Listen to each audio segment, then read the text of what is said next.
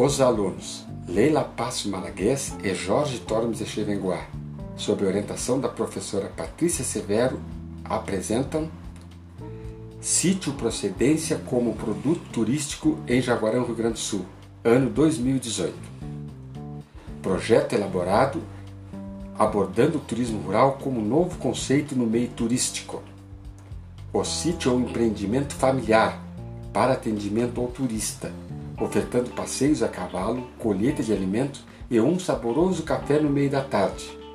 Funcionamento todos os sábados, domingo e feriado, das 8 às 20 horas, com agendamento. O atendimento pelo grupo familiar faz toda a diferença, tornando o passeio mais acolhedor e atrativo.